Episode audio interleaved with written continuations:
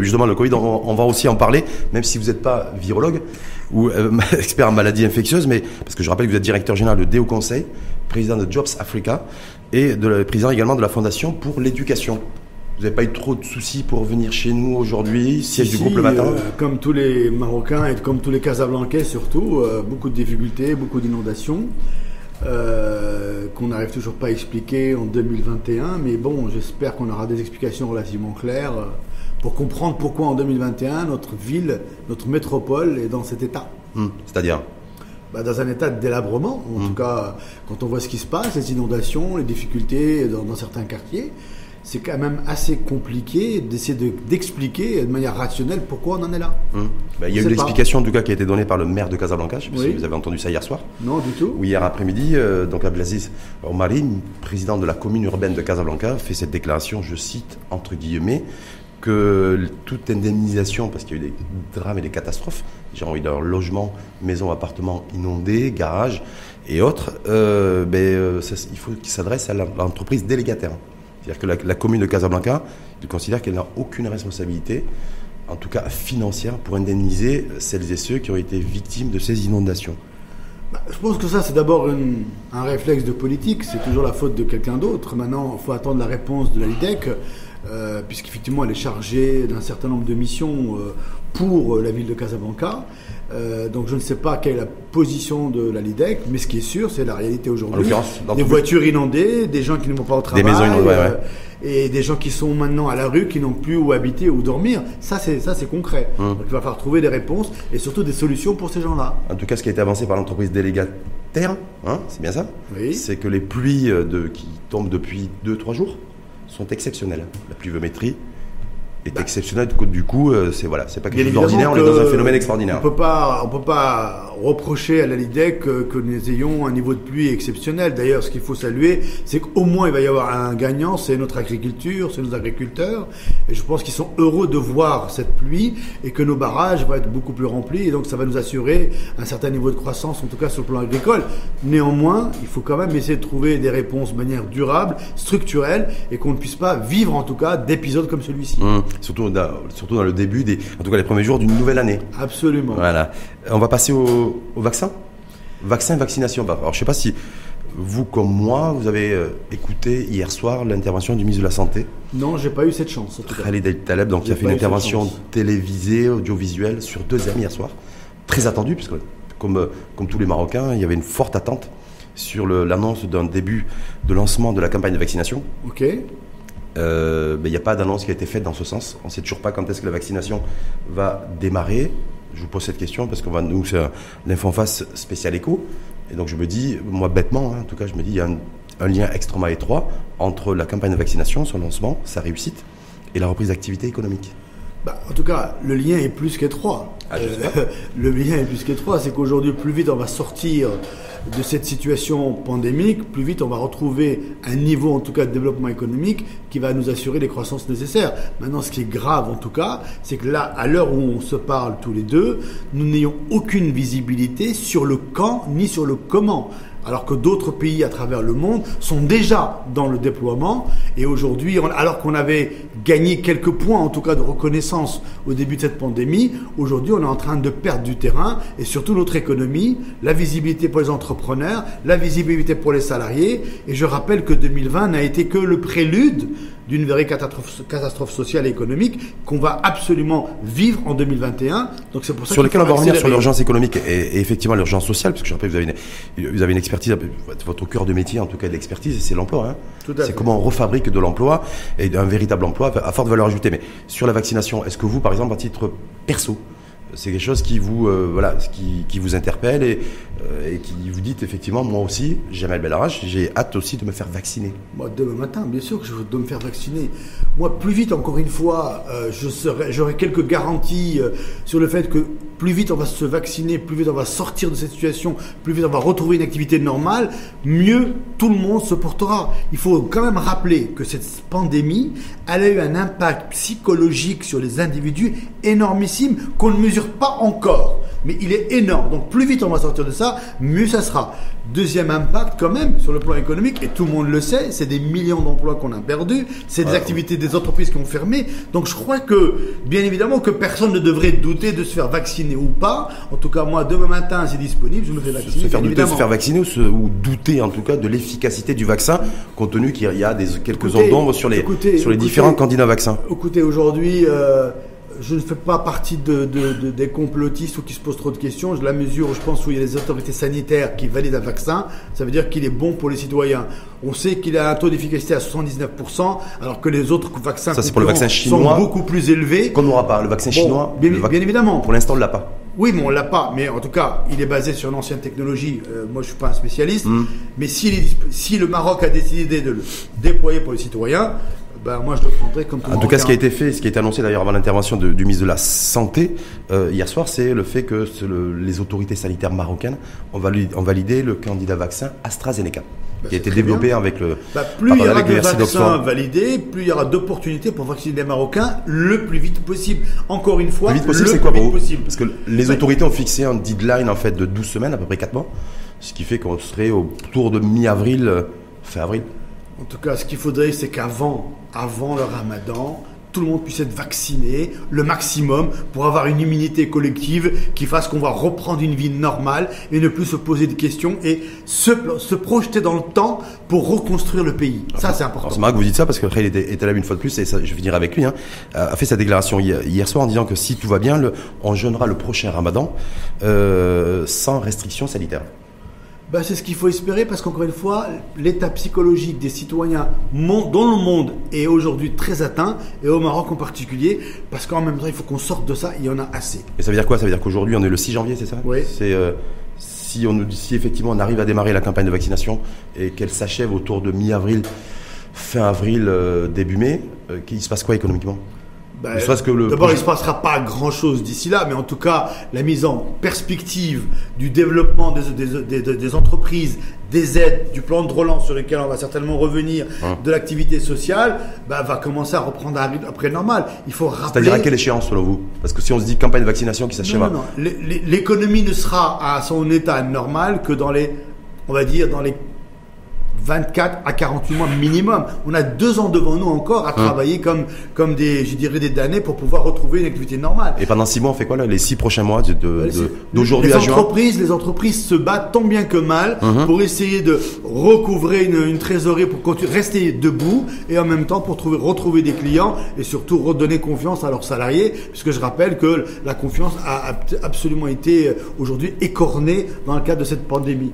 Qu'est-ce qu'on fait aujourd'hui? On s'attarde sur les, les, les secteurs qui sont à l'arrêt depuis 10 mois pour essayer de sauvegarder au maximum euh, ce qui peut être sauvé, ou on essaie de se mettre sur une dynamique de relance avec les moyens dont on dispose qui restent limités, parce que je crois savoir que là c'est pas très clair non plus. on ne sait pas trop ce qu'on fait. Il y a le comité de veille économique, je ne sais pas si vous avez vu comme moi, qui s'est réuni hier, donc on est plutôt sur la sauvegarde que sur la relance. Écoutez, si vous me laissez juste développer mon propos, euh, ça me ferait plaisir, et je vous remercie de poser cette question. Moi, je pense qu'aujourd'hui, dans notre pays, notre élite politique économique doit changer de paradigme. Je m'explique. On ne peut pas être dans le ou, on doit être dans le et. On doit travailler sur la sauvegarde, bien évidemment, de l'outil, mais on doit aussi travailler sur la relance et sur la mise en perspective. À force de dire on peut faire ça, mais pas ça, on bloque la mécanique. Parce qu'aujourd'hui, le monde a changé. Or, qu'est-ce qui se passe? La pandémie nous a prouvé quand même nos limites nous limite. C'est-à-dire l'absence d'agilité, c'est-à-dire beaucoup plus de rigidité, la difficulté d'entreprise quant à leur niveau de trésorerie, la dépendance à certains marchés aujourd'hui, et ce qui fait que globalement, on doit en tirer les conséquences. Donc on ne peut pas dire soit ça, soit ça. Moi je dis qu'il faut faire et la relance et consolider. Mais aujourd'hui, euh, l'exécutif, avec à sa tête Mohamed Benchaboun, ministre de l'économie et des finances, me semble-t-il, lorsqu'il a tenu un comité de veille économique, c'est plutôt la sauvegarde aujourd'hui en ce début d'année 2021 plutôt que la reprise et la relance. Voilà. Est-ce que ça donc c'est la priorité qui est donnée? Parce que que le gouvernement que M. Ben Chabot donne cette priorité est une chose. Hein? Vous me posez la question, qu'est-ce qu'il y ait lieu de faire éventuellement? Non, mais à partir du moment où c'est cette orientation qui est, qui est bah, prise, qu'est-ce qui. Moi, je pense qu'on ne peut pas laisser les entreprises enfermées dans leur bureau en attendant d'un prochain plan de relance. Aujourd'hui, il faut les aider. Je rappelle quand même, je rappelle quand même que euh, en, ce qui concerne les aides aux entreprises, mmh. aujourd'hui, pour ma part et pour beaucoup d'acteurs, on n'a pas eu le niveau d'aide suffisant. Pour vous rappeler, en Europe, si je prends juste l'exemple de la France, c'est 550 milliards d'euros qui ont été mis sur la table pour aider et les entreprises et les citoyens français. Donc aujourd'hui, nous, bien évidemment, on n'a pas autant de moyens que les Européens ou que les Français. Néanmoins, Aujourd'hui, il y a des situations sociales très critiques. sur lesquelles on va revenir d'ailleurs. Il y a des suicides aujourd'hui de chefs d'entreprise et même de familles qui ne peuvent plus subvenir à leurs besoins. Donc il y a une urgence. Donc la relance est une urgence. Bien sûr qu'il faut aider les entreprises à conserver leur outil, mais il faut mettre en perspective pour dire comment on fait demain. Ça, c'est plus important. Mais quand j'ai pas de visibilité d'un point de vue sanitaire, je fais quoi? Je me dis, vous êtes Mohamed Ben aujourd'hui, on est le 6 janvier, j'ai pas de visibilité, j'ai pas de dose de vaccin, je sais même pas quand est-ce que la vaccination va démarrer. Ça patine aussi en Europe, compte tenu que c'est notre premier partenaire commercial aussi. C'est important par rapport à la demande Maroc.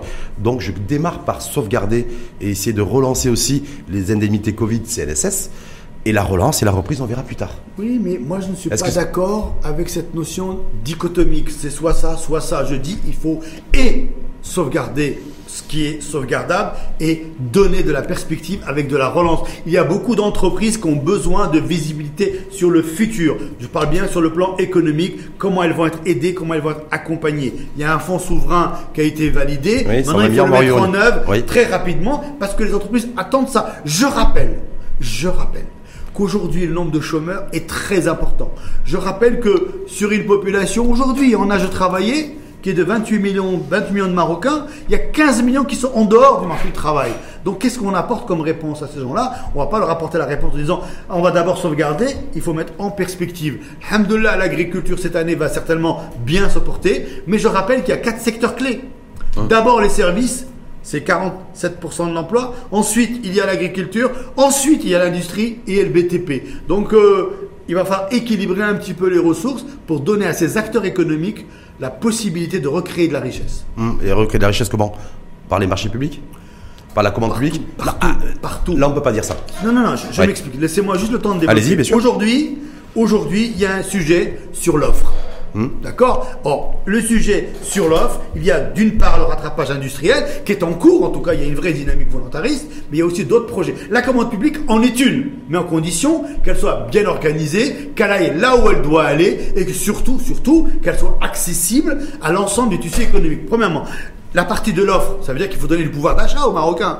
Le pouvoir d'achat en dehors du salaire, c'est aussi restructurer le modèle d'accompagnement et d'aide aujourd'hui hein, au niveau des entreprises. et C'est-à-dire ben, Le pouvoir d'achat, c'est très simple. comment on redonne du pouvoir d'achat On augmente les salaires, on baisse la pression fiscale D'abord, d'abord, d'abord, d'abord, avant d'augmenter les salaires, ou baisser la pression fiscale, il faut que l'entreprise puisse avoir les moyens de le faire. À l'heure où on se parle, les entreprises ont beaucoup de difficultés à augmenter les salaires. En revanche, la pression fiscale, oui, bien évidemment. Mais pour ce faire, on va revenir au vieux serpent de mer, élargir l'assiette fiscale, bien évidemment. Je rappelle, je rappelle que 97% de l'impôt est payé par 2% des entreprises. Mhm. Est-ce que ça, vous trouvez ça normal? Donc, à un moment donné, si Rachid, à un moment donné, il va falloir profiter de cette pandémie pour redéfinir un vrai contrat de confiance avec les secteurs économiques pour qu'ils payent leurs impôts et qu'il y ait le plus de personnes Ça c'est pour le moyen terme, le moyen terme ou le long terme. Mais sur le court terme, on fait comment? Compte tenu que la récession économique aujourd'hui, on va être à moins 6 compte tenu qu'on est sur de la dépense publique extrêmement importante, et à mon avis, avec la reconduction des, des indemnités CNSS Covid, l'accroissement de la dépense publique va être extrêmement conséquent. C'est un effort considérable que va fournir l'État. Donc je ne pense pas qu'aujourd'hui, la priorité, ce soit effectivement de donner de l'argent indirectement à, à, l'entreprise pour qu'elle retrouve un petit peu quelques rayons de soleil. Écoutez, c'est les vrais. Bah, oui. Non, non. Euh, aujourd'hui, ce qu'il faut rappeler quand même, c'est que bien sûr qu'on va avoir une croissance négative relativement importante. Vous parlez de 6, mais je pense que les observateurs. Pour être précis, oui, beaucoup plus, mais moins 5-8 selon Mohamed Ben Voilà, tout à fait. je pense qu'on sera beaucoup plus. La plupart de nos acteurs. On sera beaucoup plus, pourquoi? Parce que le, on va mettre du temps à vacciner? Non, au-delà du vaccin. On va mettre du temps à vacciner. Donc on va mettre d'abord un, le vaccin ne va pas se faire demain matin, il y a mhm. quelques mois. Et la reprise économique, c'est l'outil, c'est les commandes, c'est produire ses commandes, c'est livrer ses commandes.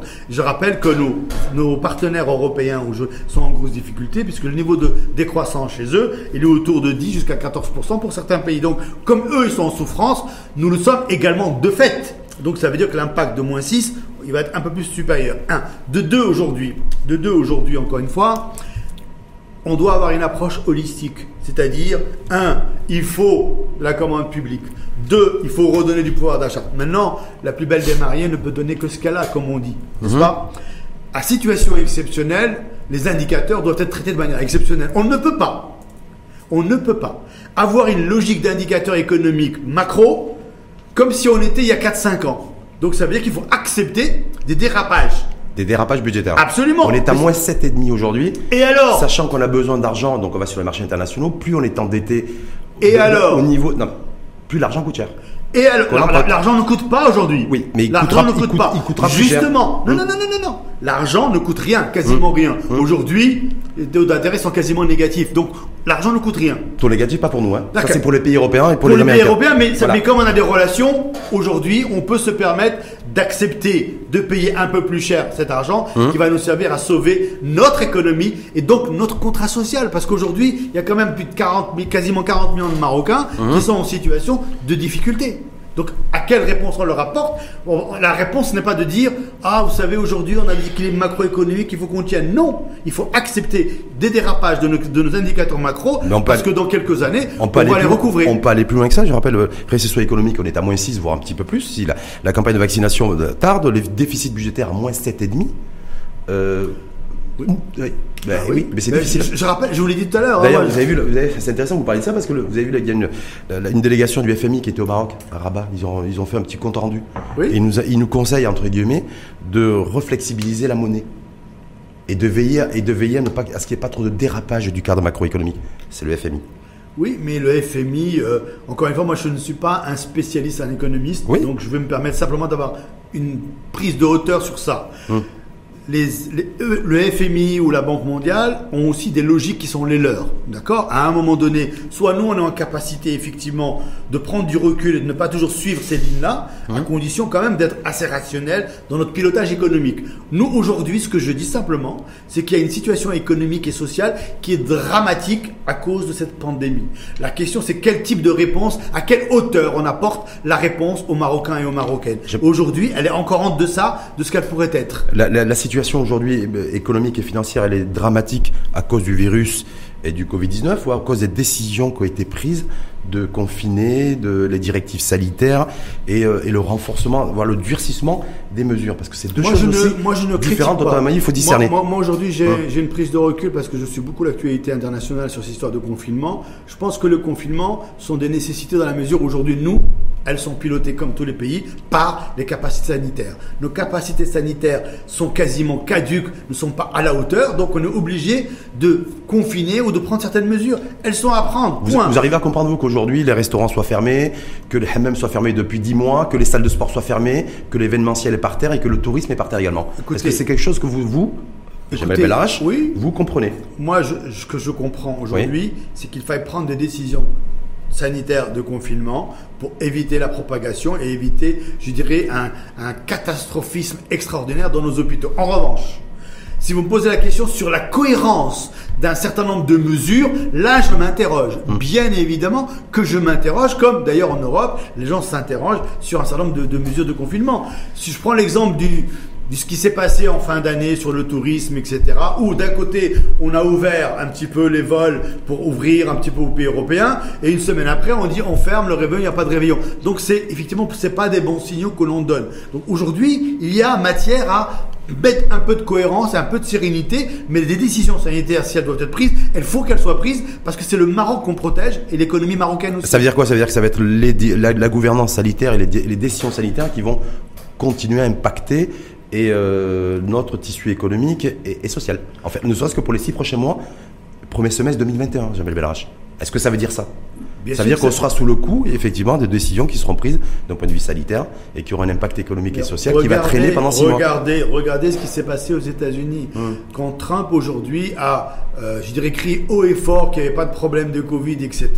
ça, il a fait un pari Hum. sur le futur, sur un nombre de morts, et il s'est trompé. Et aujourd'hui, ils sont en train de refermer reconfiner, reprendre des mesures sanitaires, parce qu'il faut quand même sauver des vies. Samad Ejté a fait un choix stratégique, sauver des vies d'abord. C'était important. Maintenant, aujourd'hui, on est en train de dire, on est en phase de vaccination, il faut accélérer la vaccination pour pouvoir reprendre une stratégie de développement à peu près normale, sachant qu'on mettra au moins deux ans à s'y remettre. Donc ça veut dire quoi? Ça veut dire, je vais revenir là-dessus, je vais vous embêter. Ça veut dire que les si, il faut- est-ce qu'il faut se préparer à ce que ce premier trimestre, voire ce, le premier semestre 2021, soit un copier-coller de 2020 Ah, c'est clair. C'est-à-dire que voilà, donc ça sera le tout sanitaire. Mais Ça, évidemment. Ouais. Mais, mais parce mais- que parce que l'économie, c'est il y a aussi un peu un temps long. C'est pas parce que on a vacciné demain matin que la semaine d'après l'économie va exploser. Donc euh, bien sûr que le premier trimestre voire le deuxième vont être quasiment du même acabit que le dernier semestre. Mmh. Quasiment du même acabit. Je, encore une fois, la reprise, la relance, la dynamique, elles doivent être planifiées dès maintenant. Mais les, les- les fruits, les fruits de cette croissance, nous on les verra que dans un an, dans deux ans maximum, au minimum, pardon, parce que ça va mettre du temps. Donc, on- donc, le- donc l'État va continuer à distribuer des indemnités Covid CNSS pour les secteurs les plus sinistrés, pour les salariés qui sont déclarés à la CNSS et à jour de cotisation. Oui, mais C'est ce il qui va le se passer. fait, il Ouais. le fait, mais il le fait pas suffisamment parce que leur niveau de protection n'est pas élevé. C'est pour ça que encore une fois, plus vite. Je vous rappelle le discours, Mmh. le dernier discours de Sa Majesté, qui a lancé le, le principe de la généralisation de la protection so- sociale. Celui-là, il faut l'accélérer parce que vous voyez qu'est-ce qu'a montré cette pandémie. Mmh. A- Elle a montré nos carences en matière de protection sociale des plus précaires. Mmh. Et donc, ce qui fait qu'aujourd'hui, on est obligé de distribuer un peu d'argent, un minimum. Mais vous vous rendez compte si l'État n'avait pas aidé les citoyens marocains, dans quel État il serait aujourd'hui? Donc la priorité pour l'État, elle était en 2020, elle va se poursuivre en 2021, c'est de plutôt d'aider euh, celles et ceux qui malheureusement n'ont pas de couverture sociale, ont perdu leur job via les indemnités Covid parce que c'est conditionné aussi par l'éligibilité à la CNSS, parce que c'est pas tout le monde qui, qui en bénéficie, plutôt que d'aider l'entreprise parce qu'elle peut pas faire les deux. Non, mais là, vous Ou êtes très- difficilement. là, Rachid, vous êtes très maroco-marocain. Vous dites et ou non. Mais non. doit aider. Je Mais fais- non, je mais non, suis non, ce non, que fait l'État. Non, non, non, non, Ouais. non, non, non, non, non, non, non, parce que vous avez une orientation. Moi, je dis, je répète, Ouais. l'État, son rôle, Hum. c'est d'aider les citoyens et d'aider l'outil productif qui est l'entreprise. C'est pas l'un ou l'autre. Hum. Parce que s'il y a plus d'entreprise, il y a plus de travail. Je crois que c'est pas compris. Moi, je vous dis pas ce que moi je pense. Je dis simplement ce que l'État est en train de faire. Je ne pense pas que l'État, je ne pense pas que l'État est en Vous avez train de faire Mohamed que ça. Hier Est-ce que vous avez écouté Mohamed Non, j'ai lu, j'ai lu, j'ai lu ce qui avait été mis Il dans a la présidé presse. le comité de veille économique. Est-ce qu'il a parlé d'un soutien à l'entreprise ou est-ce qu'il a parlé d'un soutien au secteur sinistré et à leurs salariés alors, avec la distribution Je d'indemnités Covid CNSS Je- et vous pour les entreprises raison. et pour les entreprises c'est un report enfin une pro, de proroger les échéances bancaires et fiscales. Voilà ce qui a été, pré- ce qui a été Ju- annoncé. Justement, c'est pour ça que ce que j'ai dit au début de notre conversation, c'est Rachid, Oui. c'est que la loi de finances a été une loi de finances comme si on était dans un temps normal, quelques mesurettes pour les entreprises, d'accord, mais ils partent du principe que pour l'instant, ça pourrait suffire sur 2021. Aujourd'hui, il y a une urgence sociale qu'il faut impérativement traiter parce qu'elle va se transformer en problématique sécuritaire à un moment donné dans la mesure où les gens n'auront rien à manger. Néanmoins, il faut que les entreprises soient mises en perspective de développement. Il faut leur donner ce plan de relance. Il faut leur dire comment va être, comment va être utilisé le fonds souverain de manière à ce qu'elles puissent aussi, Ça elles, ça dit, planifier hein. leur stratégie. Jamel Bellarage, ça a été dit, hein, ça a été clairement dit ça. Comment va être utilisé le plan de relance? Comment va être utilisé aussi le fonds Mohamed VI pour l'investissement? Les choses sont claires. Il y a 75 milliards de dirhams, par exemple, de crédits garantis par l'État. Il y a un encouragement à l'investissement national dans, le, dans les secteurs productifs, parce qu'on va en parler, de, dans le cadre de la réindustrialisation et l'accélération du plan d'accélération industrielle, la mise en place par Moulhafid Hafid Alami, ministre de tutelle, d'une banque de projets d'investissement. Euh, il y a des choses qui ont été mises en place comme une stratégie d'importation-substitution. Voilà, il y a tout ça Je en fait, conc- concrètement. Par contre, la CGM et le patronat Oui. euh, n'est pas dans la roue, n'est pas partie prenante, au même titre d'ailleurs que les centrales syndicales. C'est-à-dire que tous ces corps intermédiaires stratégiques, dans une stratégie de relance d'activité économique, ben pour l'instant, ils ne sont pas partie prenante de ce projet-là et de cette vision-là. Je rappelle, Hum. tout à l'heure, j'ai rappelé quatre secteurs stratégiques. Hum. Les services, Hum. 47% de l'emploi, l'agriculture, Hum. 30%, le bâtiment et l'industrie, c'est 12%, 12%. Ça veut dire quoi, c'est Rachid? Ça veut dire que c'est ces quatre secteurs qu'il faut traiter en même temps. Aujourd'hui, vous avez parlé de mon affaire d'Alami et le ministère. Oui, c'est un des rares ministères à être très volontariste, mais il travaille sur les 12%. Et c'est très bien. Qu'est-ce qu'on fait dans les services? 47% de l'emploi. Quand vous parlez des services, c'est quel secteur d'activité? Bah, tous les services euh, qui sont qui servent les entreprises, la restauration, euh, tout tout ce qui n'est pas industriel, Hein bien évidemment. Donc c'est quand même quelques millions d'emplois. Ok, donc ça veut dire quoi? Ça veut dire que ce plan ou ce plan de relance doit s'adresser à l'ensemble des populations, d'accord? Au niveau sectoriel. Maintenant, vous parlez de la CGM et des partenaires sociaux. Oui, je vous rejoins. Aujourd'hui, il eût été intéressant de profiter de cette pandémie pour redéfinir un vrai contrat de confiance entre les deux partenaires sociaux pour pouvoir impacter sur les décisions et économiques et sociales.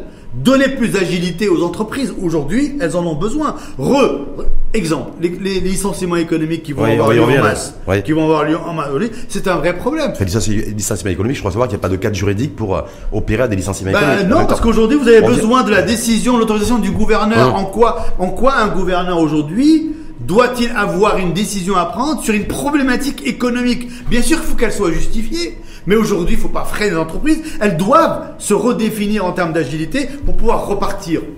Moi, je voulais revenir sur la CGM et les centrales syndicales dans le cadre du plan de relance industrielle, parce que je crois savoir que le fer de lance en matière de reprise économique passera par l'industrie, selon le gouvernement. Pas que. A priori. Pas que. Moi, je vois pas. Moi, je vois que ça. 12%. Moi, je vois que ça. Je vois qu'aujourd'hui, c'est Moulay Hafid Alami depuis quelques mois qui occupe la, qui occupe l'espace public et le débat public en disant voilà, il y a un plan de relance, euh, d'accélération industrielle. Il y a, il a relevé un certain nombre de, choses pour faire en sorte que d'orienter l'investissement national dans le, secteur industriel. Euh, importation, substitution, il y a un potentiel a priori de 33 milliards de dirhams, qu'il a ramené lui, je ne sais pas comment d'ailleurs, à 80 milliards de dirhams. Euh, voilà, je me dis que la relance économique, elle devrait se passer au niveau du secteur industriel, pas au niveau du secteur des services. D'ailleurs, c'est- d'accord avec vous. Mais moi, c'est la lecture que- c'est la Non, lecture que je fais. Non, ce que vous faites, vous faites une lecture euh, avec un prisme relativement réduit. Je vous dis, Ouais. aujourd'hui, ce qui est important, je rappelle que le PAI Hmm. a vocation de passer notre PIB industriel de 14% à 23%. Ouais. Donc, la trajectoire C'était à l'horizon 2020 d'ailleurs. la C'était à trajectoire, de, l'horizon 2020. la trajectoire du ministère de l'Industrie, elle est là. Et elle est Hum. bonne. Et, on, et- et on- on est sur le bon track. Il n'y a pas de problème.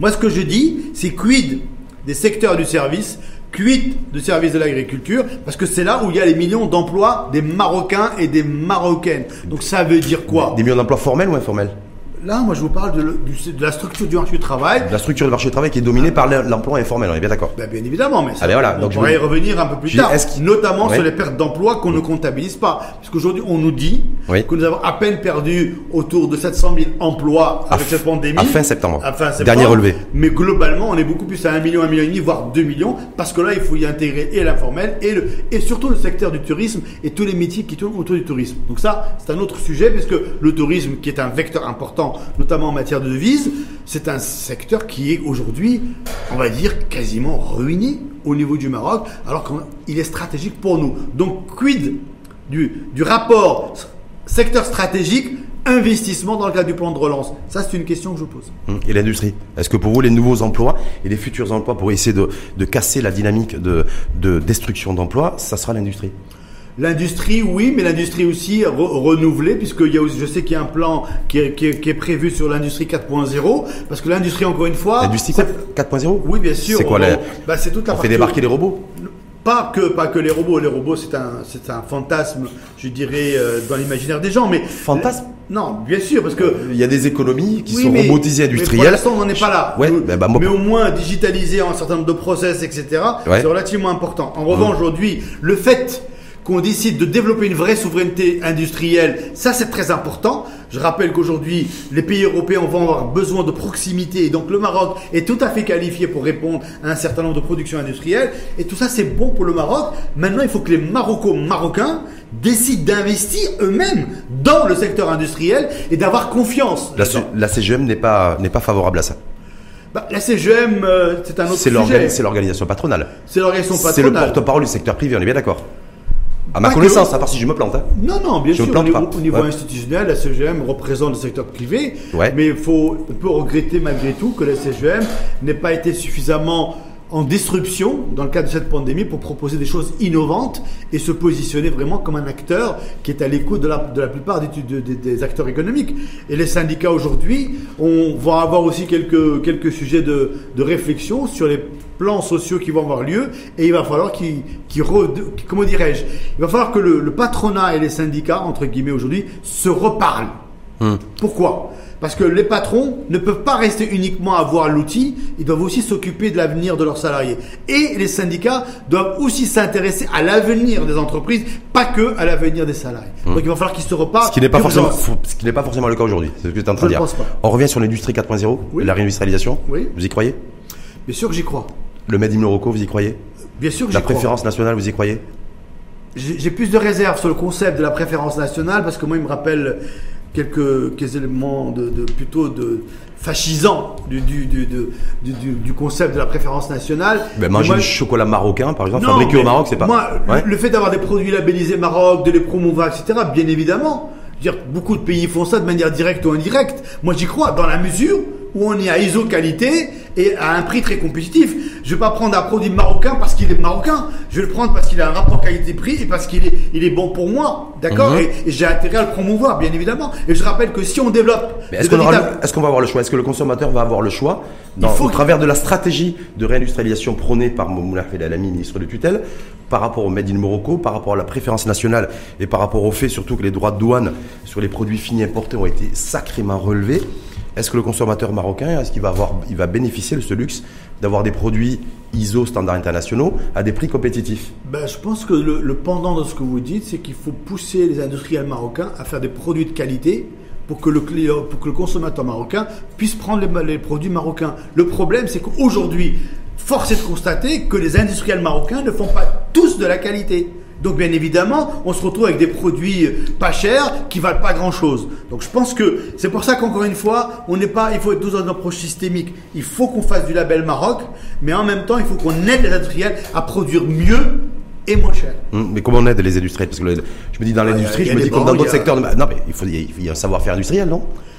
Bah, Ou on l'a ou on l'a pas. Et Non, euh, si on l'a pas, c'est plus, plus aujourd'hui, difficile. Aujourd'hui, Oui. le savoir-faire, c'est pas on l'a ou on l'a pas. Aujourd'hui, le savoir-faire, on peut l'avoir partout. Ça Hum. s'achète. C'est c'est des concepts. Non, non. Aujourd'hui, c'est encore une fois, c'est notre capacité d'abord à investir, d'abord dans l'industrie, à faire confiance à l'industrie.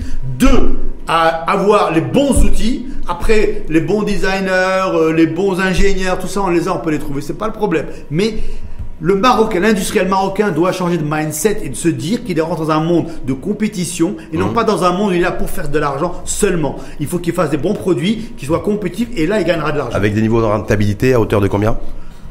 Moi, la, la question n'est pas la rentabilité. La, si question- je- la question n'est pas là. La pas- rentabilité est une conséquence, c'est pas une stratégie. Oui, mais c'est non, une, mo- une motivation en matière d'investissement. Écoutez, Est-ce que c'est pas une motivation pour investir? Moi, si j'ai investi dans un projet, Oui. d'abord c'est parce que j'ai une idée, j'ai un projet et j'ai envie de gagner de l'argent. C'est une évidence, non Hum. Maintenant, pour gagner de l'argent de manière durable, j'ai intérêt à faire un bon produit de qualité pour fidéliser mes clients, réinvestir régulièrement dans mon industrie, payer correctement mes collaborateurs, les mobiliser et croyez-moi, je serai là dans la durée. Donc il n'y a pas de problème pour Hum. ça. Il y a des boîtes qui ont su le faire au Maroc, qui le font bien et ça marche. Hum. Il y a beaucoup, il y a beaucoup, il y a- il y en a beaucoup qui sont orientés vers l'importation, qui s'est que plus sacrément ces dix dernières années. Parce que c'est plus facile, Hum. parce que le Marocain à la base est un commerçant, il n'est pas un Mais en même industriel. temps, les, les produits qui étaient importés par les importateurs marocains ont trouvé aussi leur public et euh, une consommation. Oui, et des, et des parce que consommateurs. le pouvoir d'achat, parce Ouais. Que le pouvoir d'achat des Marocains aujourd'hui est relativement faible pour la pour la masse de la classe moyenne. Son pouvoir d'achat n'est pas si élevé que ça au regard du coût de la vie au Maroc. Pour la classe moyenne, contrairement à ce qu'on pense, le coût de la vie est très élevé, Hum, en milieu urbain en particulier. Mais qu'est-ce que- qu'est-ce qu'on fait? On veut, on veut satisfaire les besoins des consommateurs avec des produits de qualité et compétitifs, ou alors on veut satisfaire l'entreprise et lui donner, voilà, lui laisser un petit peu une forme de liberté sur un marché domestique fermé. mais, mais, mais pourquoi on peut pas faire les deux? Pas Ben, je sais pas parce qu'aujourd'hui on n'a pas fait les deux. Bah, Aujourd'hui on n'est pas arrivé à faire les deux. Eh J'avais ben. Mais le monde dans lequel on rentre aujourd'hui Ah est un monde, encore une fois, où on doit apprendre à gérer, à juguler les deux en même temps. D'accord? Je rappelle quand même que cette pandémie, c'est pas quelque chose qui va passer en perte et profit. Elle nous mène directement dans un monde qui est complètement incertain et on doit apprendre à vivre avec. D'accord? Maintenant, l'intérêt de l'entreprise, c'est elle qui produit de la richesse. Donc on a intérêt à la sauvegarder au maximum et à lui donner le moyen de respiration, notamment l'agilité, code du travail, etc. Et si mes salariés sont compétents, si ils sont mobilisés, s'ils sont bien payés, ben, ils ont un pouvoir d'achat et ils pourront consommer. Et leur niveau de consommation va être élevé au fur et à mesure que je vais les aider pour leur récolte, pour les allocations familiales, compris, etc. je suis, je suis État, je suis pouvoir public, je, je dispose d'argent public qui proviennent essentiellement de la, la collecte des impôts des, des citoyens et des citoyens. J'aide les entreprises citoyennes ou j'aide les entreprises qui, qui passent entre les mailles des du filet des, du fisc? Je dois aider toutes les entreprises qui rentrent dans les règles communes. Et aujourd'hui, je dois tout faire pour aider les entreprises qui ne sont pas dans le cadre à les faire venir dans le cadre. Sans élargissement de l'assiette fiscale et sociale, Ouais. on ne va pas s'en sortir. On a bien de le voir. Si on avait un pays normé, des entre- 100% des boîtes qui payaient des impôts, ok Aujourd'hui, on n'en serait pas là. On aurait des marges de manœuvre, l'État aurait des marges de manœuvre qu'il n'a jamais eu le pauvre aujourd'hui. Donc ça veut dire quoi? Ça veut dire que tous ces patrons qui sont en train de, de, de, râler parce qu'ils n'ont pas les moyens, il leur dit ok, d'accord, on va vous aider, mais aujourd'hui la contrepartie, payez vos impôts, payez vos salariés, déclarez-les, parce que sinon le contrat social c'est ça aussi. Est-ce qu'aujourd'hui la priorité c'est de, de, recruter les salariés, de les former, de les déclarer à la CNSS, ou simplement de maintenir un maximum le maximum possible d'activité et de sauvegarder l'emploi. Moi, je sais y y compris l'emploi qui est dans l'informel, qui, je rappelle, euh, constitue, selon l'OIT, l'Organisation internationale du travail, chez nous au Maroc, 80% de l'emploi chez nous est informel. Non, c'est pas que non, 80% c'est non, c'est un peu élevé, mais ce que je veux dire par là, pour moi je tiens ça de l'OIT, 80% de l'emploi chez nous est dans l'informel sur une population active de 11 millions de personnes.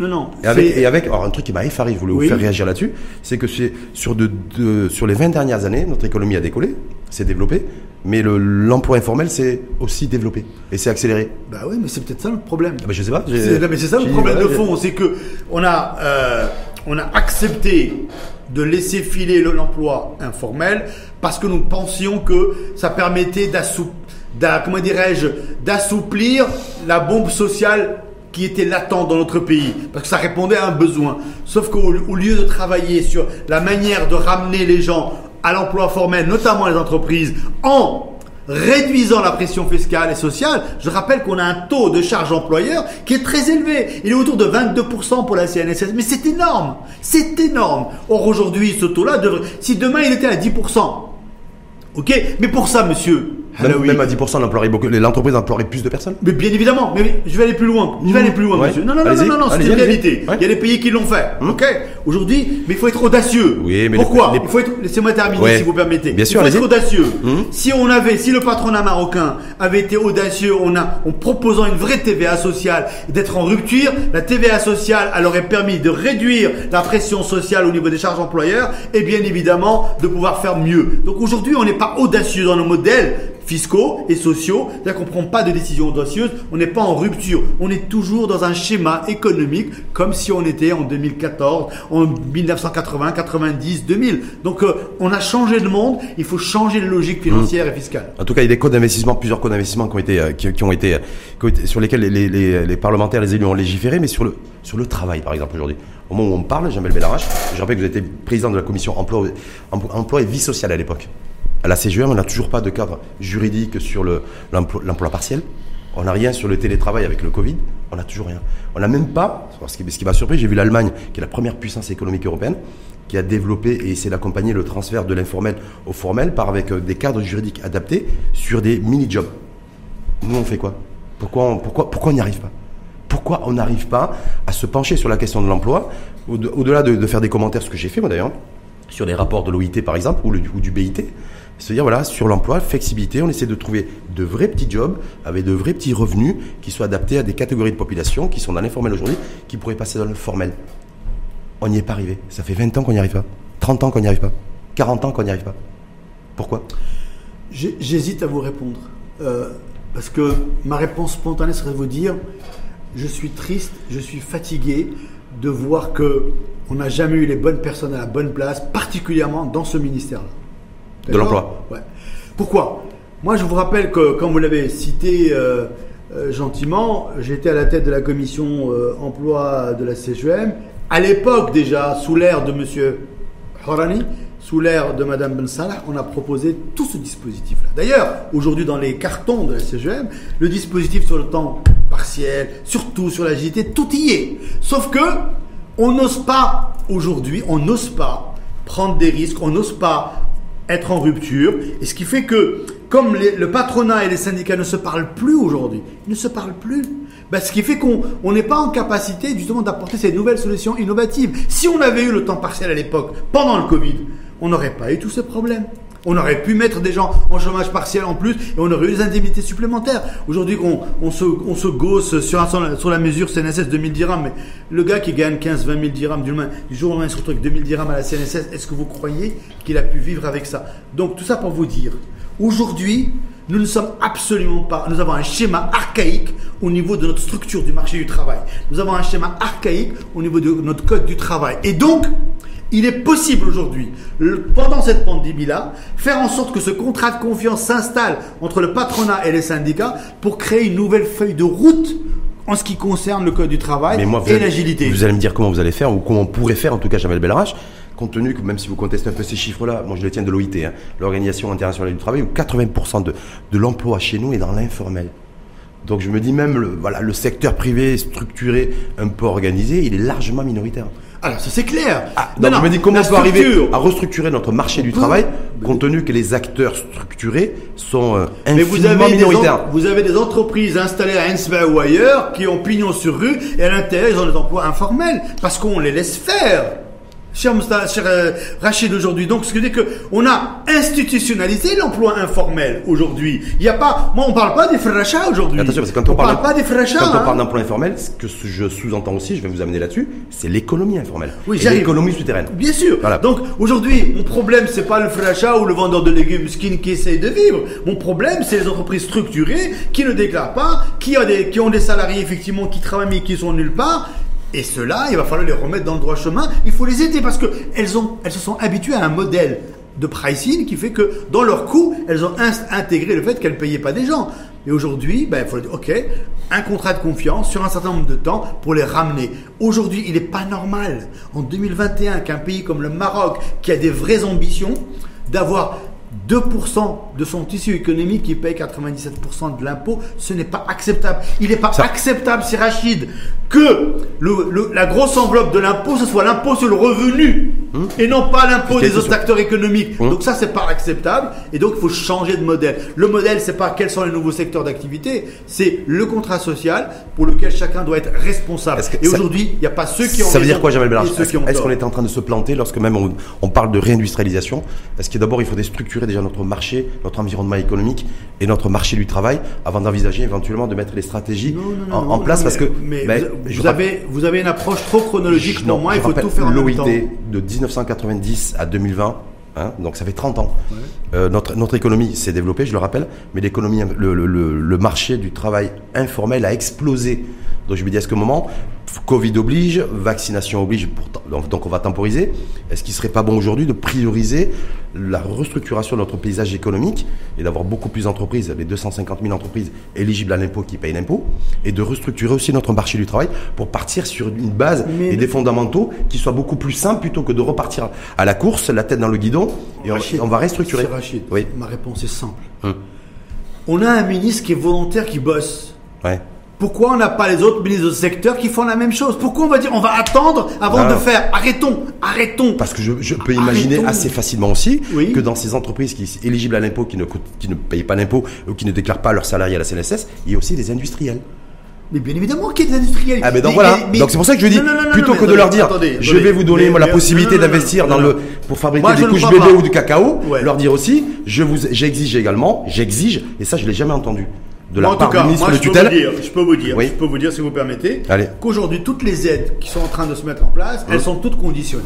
Oui. Elles sont toutes Ah conditionnées. c'est clair. Moi, ce que je suis en train de vous, Vous dire, savez pour le, touri- le- le tourisme, Oui. il y a combien de bénéficiaires d'indemnité Covid CNSS ils sont pas nombreux. 45 000. Ben oui, mais ils sont pas nombreux. Ils sont pas nombreux sur un secteur qui emploie au moins un million de personnes. Ok? Donc euh, voilà le ratio.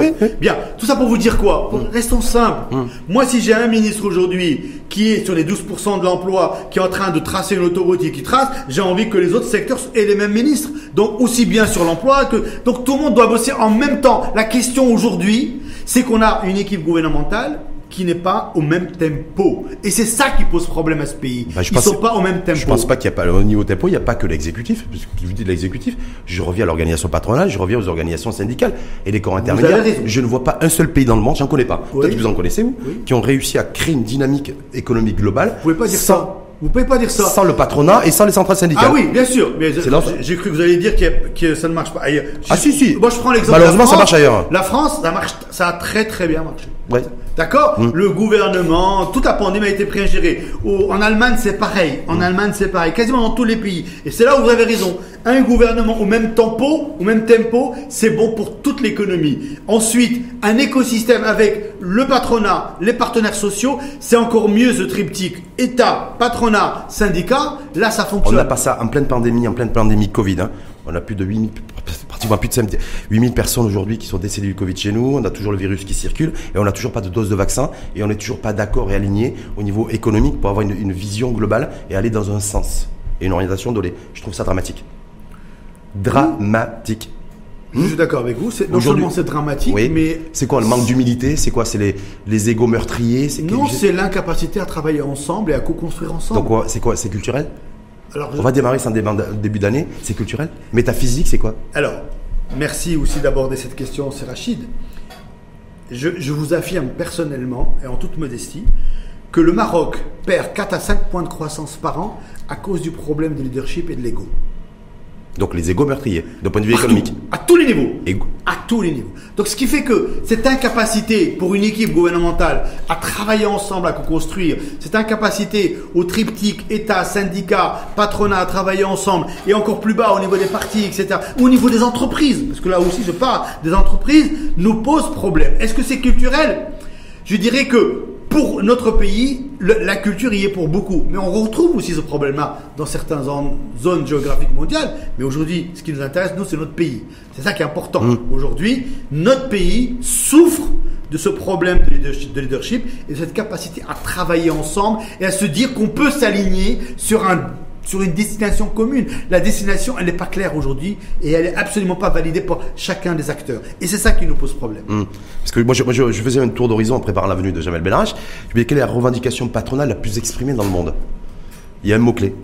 Il y a un seul mot qui revient. Vaccination. Oui, parce que plus vite on sort de ça. Et... Pas chez nous. Ah oui, bien sûr. Pas chez nous.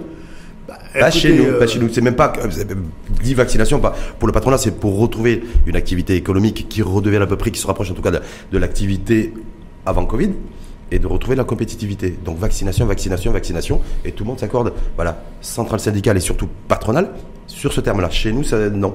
Oui, vous avez raison, parce que quand, quand vous dites ça, et, et vous avez raison de le dire de cette manière-là, parce que vous posez le, le concept de la vaccination comme un sujet économique et non plus un sujet sanitaire, et vous avez parfaitement raison. Ah oui, parce que moi je crois que je crois, je suis intimement convaincu que en fait dès qu'on aura trouvé le vaccin qui a été trouvé d'ailleurs et dès qu'on l'aura administré, ça c'est aussi un vaccin anti-Covid pour l'économie et pour le et pour, et pour l'emploi. Vous savez, j'étais dans un restaurant juste avant que le gouvernement annonce la fermeture des restaurants. Donc c'était mi-décembre. Ouais. Ouais. Quand, au moment où l'information a circulé dans le restaurant, les serveurs sont arrêtés, ils pleuraient. Ils pleuraient. Donc juste, je vous dis ça. Hmm. Donc ça veut bien dire ce que ça veut dire. Ça veut dire quoi aussi? Est-ce que ça veut dire aussi, Jamel Bellarage, que ceux qui prennent les décisions euh, de ce genre-là euh, ne sont pas impactés par ces décisions-là? C'est pour ça qu'ils les prennent sans mesurer l'impact. Écoutez, encore une fois, prendre une décision sanitaire est une chose et je pense que le rôle de l'État est dans son rôle. En revanche, ne pas accompagner la décision, ne pas communiquer correctement, ça c'est une faute. Je rappelle, et encore une fois, peut-être que mon radar est orienté un peu trop sur l'hexagone, mais quand l'État français annonce des mesures, immédiatement il annonce ce qui va avec en termes d'accompagnement. Nous non, c'est une décision unilatérale, on est encore dans la verticalité. Le problème, c'est qu'il faut penser à l'horizontalité et avoir un peu d'empathie pour les gens qui vivent des situations difficiles et compliquées. Et l'empathie n'est pas une qualité première, en tout cas chez Donc nous. on a bien compris qu'il n'y aura pas de réelle relance d'activité économique avant 6-7 mois. Facile, oui. Donc ça veut dire que le projet de loi de finances aussi 2021, il va falloir vite le rectifier ou euh, le mettre Non, pas à je l'arrêt? pense qu'aujourd'hui, le vrai sujet, c'est la loi de finances 21-22, Non, où je- elle devra être. euh, Je vous parle de ça parce que dans rupture. parce que dans six mois malheureusement il y a un événement politique qui coïncide, c'est la tenue des élections législatives régionales et communales. Donc chez nous dans notre pays, lorsqu'il y a des rendez-vous électoraux de cette nature-là, c'est tout qui s'arrête. Donc moi je me dis voilà, donc Ça tout va être au ralenti, tout va être au ralenti pendant au moins entre Oui, mais 3 ça et va- 6 mois, on est bien d'accord. Ça peut pas être pire Et qu'aujourd'hui. ensuite, si effectivement il y a confirmation sur la date de la tenue des élections législatives, régionales et communales qui pourraient, j'ai bien dit pourraient se tenir en septembre, c'est-à-dire qu'on risque de passer une année blanche. Mais moi, je pense Je que l'année 2021, encore une fois, ce que Mhm. les gens ne veulent pas mesurer, c'est qu'économiquement, elle sera pire que celle de 2020. Parce que c'est là où les conséquences vont se voir vraiment en 2021. Donc les élections ne seront qu'un élément supplémentaire pour dire que 2021 va être compliqué. C'est pour ça qu'il lui fallu être un peu plus volontariste sur la loi de finances 2021. Mais moi, le plus important de tout ça, c'est quoi? C'est de préparer le plan de relance qui va mettre en perspective et donner de l'envie aux dirigeants marocains et de la confiance aux salariés marocains qui vont se dire on est en train de préparer l'avenir. Le but aujourd'hui, c'est Rachid, c'est de donner de la perspective aux Marocains et aux Marocaines pour leur dire qu'on va s'en sortir et de leur donner de l'espoir. Ils n'ont plus d'espoir. Et c'est ça qui fait qu'aujourd'hui, on va peut-être donner la main aux obscurantistes, alors qu'aujourd'hui, c'est le moment de passer à autre chose dans l'histoire politique marocaine, dans l'histoire économique, Ça veut dire mais quoi aussi dans l'histoire sociale. On va finir là-dessus. Ça veut dire qu'il faut changer de géographie avant de changer de paradigme ou les deux en même temps? Parce que j'ai l'impression qu'aujourd'hui, on est toujours resté sur les frontières en fait de chez nous, de Tanger à la Guéra, on est bien d'accord? Mais y compris au niveau business, hein Mhm. C'est-à-dire euh, euh, et que là, en fait, il faut réellement changer de géogra- géographie, puisque même le virage et l'ouverture sur l'Afrique, par rapport, en tout cas au niveau du secteur privé, le- voilà, ça n'a pas été bien négocié. Est-ce que là aujourd'hui, il faut avoir une vision en fait beaucoup plus, euh, je vais pas dire continentale déjà dans un premier temps, et un peu mondialisée, mondialisante, mais se dire voilà, avoir un changement de perspective, et que c'est c'est peut-être ça qui nous manque. Écoutez, c'est Rachid, juste vous laissez juste bien développer ça parce Ouais. que c'est important que vous ayez conclu avec cette question-là. Un, d'abord, encore une fois, on a besoin de donner de l'espoir aux Marocains. C'est très important. Je ne pense pas que nos politiques aujourd'hui sont en capacité de le faire. Or, ils doivent le faire. Et de un. De deux, il s'est passé quelque chose d'historique en 2020. La décision de reconnaissance des États-Unis de notre intégrité va avoir un impact économique colossal sur le continent justement. Parce que le virage africain a été raté jusqu'à maintenant. On ne va pas se raconter d'histoire, à part quelques success stories. Là, par le, par le secteur privé, mais complètement. Bien sûr. Donc, Donc, on a raté le truc. Ouais. Or aujourd'hui, il y a aussi la ZLECA depuis janvier Oui. qui est opérationnelle. Ouais. Donc il faut savoir négocier. C'est pour ça que notre diplomatie a fait ce qu'elle avait à faire. Maintenant, les acteurs économiques doivent apprendre à traduire ça en véritable plan entre guillemets de relance, aussi bien pour prendre les dividendes de ce qui vient de se se passer sur notre intégrité ter- territoriale, sur la ZLECA avec l'Afrique et créer les conditions d'une souveraineté économique et industrielle qui va servir le marché africain et en même temps qui va servir le consommateur marocain. Donc encore une fois, nous avons des ingrédients pour donner de l'espoir aux Marocains et aux Marocaines. Encore faut-il que cette musique-là soit bien entendue par le leadership aujourd'hui politique, économique et social. Hum. Est-ce qu'il a entendu ce, est-ce qu'ils entendent ce discours-là C'est une j'ai vu- question. J'ai vu aucune déclaration dans ce sens. C'est une question. Vous avez parlé effectivement de la reconnaissance historique des, des États-Unis euh, concernant la, la marocanité du Sahara. Il y a également aussi la réactivation des relations diplomatiques entre le Maroc et Israël. Donc je me dis d'un point de vue économique aujourd'hui, je n'ai entendu aucun décideur économique, y compris d'ailleurs l'organisation patronale, sans vouloir faire de fixation là-dessus, s'exprimer clairement là-dessus, si ce n'est un échange de patronat à patronat qui s'est déroulé il y a 2-3 jours, je crois savoir, entre Shakil Walich Mais- qui a parlé à son interlocuteur euh, parce que je, israélien. moi, je, je vous donne mon sentiment. J'ai le sentiment qu'on ne mesure pas la portée de ces décisions extraordinairement importantes pour le pays. La, la- la- la reprise diplomatique avec Israël, la reconnaissance de notre intégrité territoriale, la, le, le- le- comment dirais-je, la reconnexion du Qatar avec l'Arabie Saoudite, etc., et la décision stratégique d'équ- d'équilibre qu'a eu le Maroc, tout ça va avoir un impact Ça veut dire quoi, exceptionnel. les, les futurs relais de croissance, ou en tout cas les nouveaux relais de croissance, ils ne seront plus en interne, ils ne seront plus chez nous, dans- sur notre périmètre national, ils seront, ils seront là, autour de, autour de chez nous. Et, il va falloir, et par contre, il va falloir aller les chercher. Les deux, mon Mmh. général, ils seront aussi bien en interne avec ce qu'il faut faire, que chaque ministre fasse son travail. Mmh. Deux, il faut aller chercher le business à l'extérieur, notamment sur le continent africain, parce qu'on a quand même une certaine cohérence, une certaine proximité politique et, je dirais, culturelle et sociale. Et donc, si on sait travailler les deux, on est capable de sortir de, ce, de, de cette mélasse, entre guillemets, pandémique, qui a fait que le monde s'est arrêté. Je rappelle que 50% de l'humanité s'est arrêté soudainement en 2020. Première avec fois dans l'histoire de l'humanité.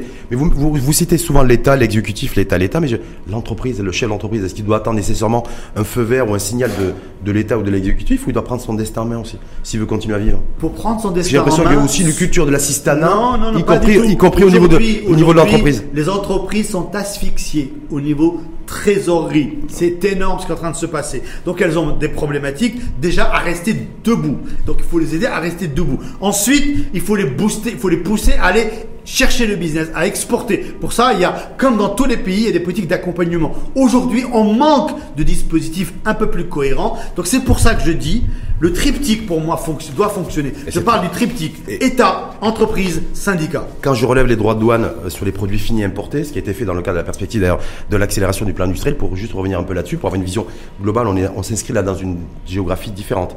Jamel Barrage, pour finir ce- cette info face écho avec vous, est-ce que c'est un, est-ce qu'on risque pas de le payer ça? C'est-à-dire de dire tout ce qui vient de l'étranger, tout ce qui vient de l'e- de l'extérieur, je le surtaxe, vous êtes bien d'accord? Et demain, on est en train de dire, est-ce que vous êtes en train de développer, hein, c'est que demain les relais de croissance sont aussi ou seront surtout à l'extérieur. Non, donc moi je euh, dis que les relais de croissance seront en interne et en externe, Ouais. que les droits de douane, je rappelle que quand même, il y a pas mal d'accords de libre-échange qui nous étaient quand même déficitaires, entre guillemets. Je ne vais pas reparler de la Turquie, mais tout le monde... Parce qu'on n'a pas été bon. Parce que Parce nous, on n'a pas été bon. Voilà. On n'a pas été bon. Aujourd'hui, il y a quand même des, des grands États comme les États-Unis eux-mêmes augmentent leurs droits de douane sur certains produits parce que ça fait partie de la géopolitique. Nous, aujourd'hui, on passe par cette phase-là. Je pense que moi, j'ai pas de problème avec ça. Dès lors, dès lors que derrière, nos industriels créent les conditions de faire des bons produits qualitatifs, compétitifs, qui soient achetables par les consommateurs marocains et par les consommateurs parce que je me dis, faudrait africains. pas, faudrait pas qu'on on, on essaie de miser notre relance économique et notre reprise d'activité économique avec l'extérieur, c'est-à-dire de- d'exporter, de, fabriquer plus localement et d'exporter plus, alors qu'on a fermé, on est en train de fermer des frontières et nos frontières moi, je pense à, que c'est- à- à certains produits provenant de l'étranger. Je pense que c'est exagéré de dire qu'on ferme les frontières. On n'est pas en autosuffisance. D'accord On n'est pas en autosuffisance. Donc, on ferme pas nos frontières. Simplement, on protège un certain nombre de produits pour pouvoir se dire qu'on va développer encore une fois, parce que l'enseignement de la pandémie, tous les pays l'ont compris, la souveraineté économique, d'accord Y compris la France, qui est en train de rapatrier des choses, quand c'est possible. Ce n'est pas des lois qui disent on doit être souverain, c'est on crée des conditions de souveraineté. vous pensez qu'il y a beaucoup de pays et d'économies dans le monde aujourd'hui, en 2021, on est le 6 janvier, c'est ça Oui. Qui soient, qui soient souverains économiquement et financièrement ils sont pas souverains économiquement, mais en tout cas, sur certains pans de leur économie, Hein ils développent leur souveraineté pour garder l'emploi chez eux et créer de la richesse chez eux. Et effectivement, par- partant de là, à partir de là, créer les Est-ce que nous, est-ce que l'objectif, c'est d'être plus souverain ou d'être plus compétitif Le- Parce d'abord, que c'est deux choses différentes. D'abord, si on est souverain sur certains secteurs économiques, bien évidemment, on va être plus compétitif. Si on ne l'est pas, on sera obligé et le consommateur décidera. Encore une fois, il n'y a pas une loi qui interdit au consommateur d'acheter tel produit ou tel produit. A- C'est lui qui décide. Oui, en fonction du prix. C'est lui qui décide. Sauf que l'État, quand il, il décide de relever les, les, les, barrières, les, les- les tarifs douaniers, c'est l'État qui décide pour le consommateur. Indirectement. Indirectement, oui, mais mon problème à moi, si vous me permettez cette conclusion-là, Oui. d'accord, c'est de faire en sorte qu'aujourd'hui, l'État comprenne qu'on a changé de monde, que les- le patronat comprenne qu'on a changé de monde et que les syndicats comprennent qu'on a changé de monde. À partir de là, comment on crée un nouveau contrat de confiance pour transformer notre économie, pour transformer notre pays et redonner de l'espoir aux Marocains et aux Marocaines les Marocains aujourd'hui dans leur état psychologique et les salariés marocains ont besoin de rêver que le Maroc de demain sera différent de celui d'aujourd'hui et il sera beaucoup plus juste et moins précaire. Ça, rê- rêver, c'est peut-être une fois de plus sur le moyen et long terme. Peut-être que dans, sur le court terme, c'est d'être rassuré. Et d'avoir un discours rassurant. D'avoir une élite politique et économique qui soit rassurante dans son discours. Et d'avoir aussi des médias libres et responsables qui soient aussi rassurants. Donc c'est peut-être tout cet écosystème qui permettra demain. C'est peut-être d'ailleurs le premier niveau de la marche de la pyramide de Maslow. Peut-être qu'on est allé trop- beaucoup trop vite. Il va falloir revenir sur les choses essentielles, comme le maintien des activités essentielles en plein confinement. Il faut se réinventer, c'est Mmh. tout. Se Il faut- réinventer Il faut se réinventer et on est capable de le faire.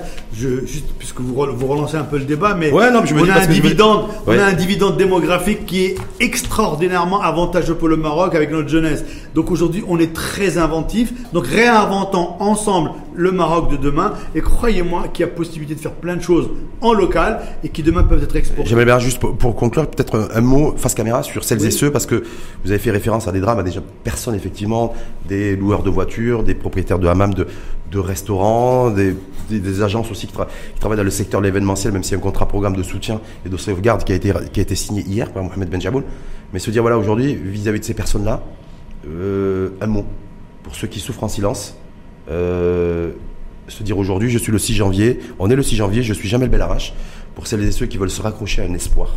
Quel espoir pour Jamel Belarache Moi, le seul, euh, malheureusement, je, je me sens très mal placé pour leur, pour leur dire quelque chose, mais ce que j'ai envie de partager avec eux, c'est vraiment une conviction. C'est que aujourd'hui, nous vivons, notre pays vit une situation très difficile, collectivement. Eux vivent une situation encore plus difficile que la majorité des gens. En revanche, ce que je voudrais leur dire, c'est que en ce qui me concerne, là où je suis, j'essaierai toujours de tout faire pour que ces gens-là soient pris en considération, modestement.